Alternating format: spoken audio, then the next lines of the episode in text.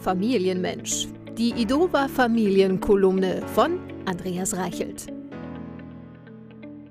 Der Weg in den Supermarkt führt bei Familien natürlich auch in die Spielwarenabteilung.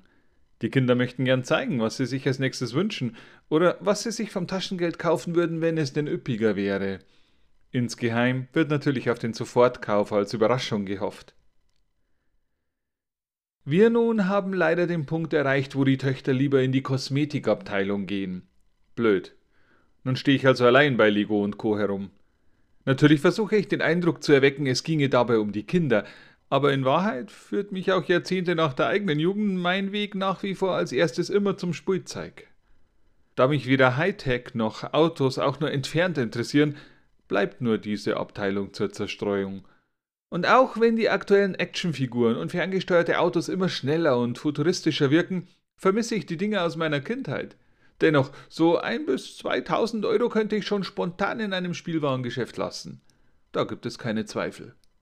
Aber da meine Frau die Kontoauszüge liest, lasse ich das lieber. Während ich also staune, wie die aktuelle Edition eines Strategiespiels gekonnt meine Lieblings-Sci-Fi-Serie mit einem Brettspiel verknüpft, überrascht mich meine Tochter mit der Frage nach der zu ihrem Hautton passenderen Kajalfarbe. Das kommt darauf an, was du damit beschriften willst, war scheinbar die falsche Gegenfrage. Ein töchterliches Augenrollen später bin ich wieder ganz in die Brettspiele vertieft und denke darüber nach, wann ich das letzte Mal einen Spielabend mit Tiefkühlpizza und Cola gemacht habe. Ewig her. Alles zu ungesund angeblich.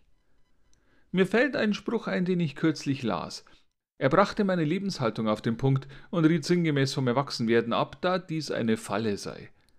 Botschaft angekommen, ich passe auf, dass mir das nicht passiert. Hui, es gibt ein neues Tuning-Quartett.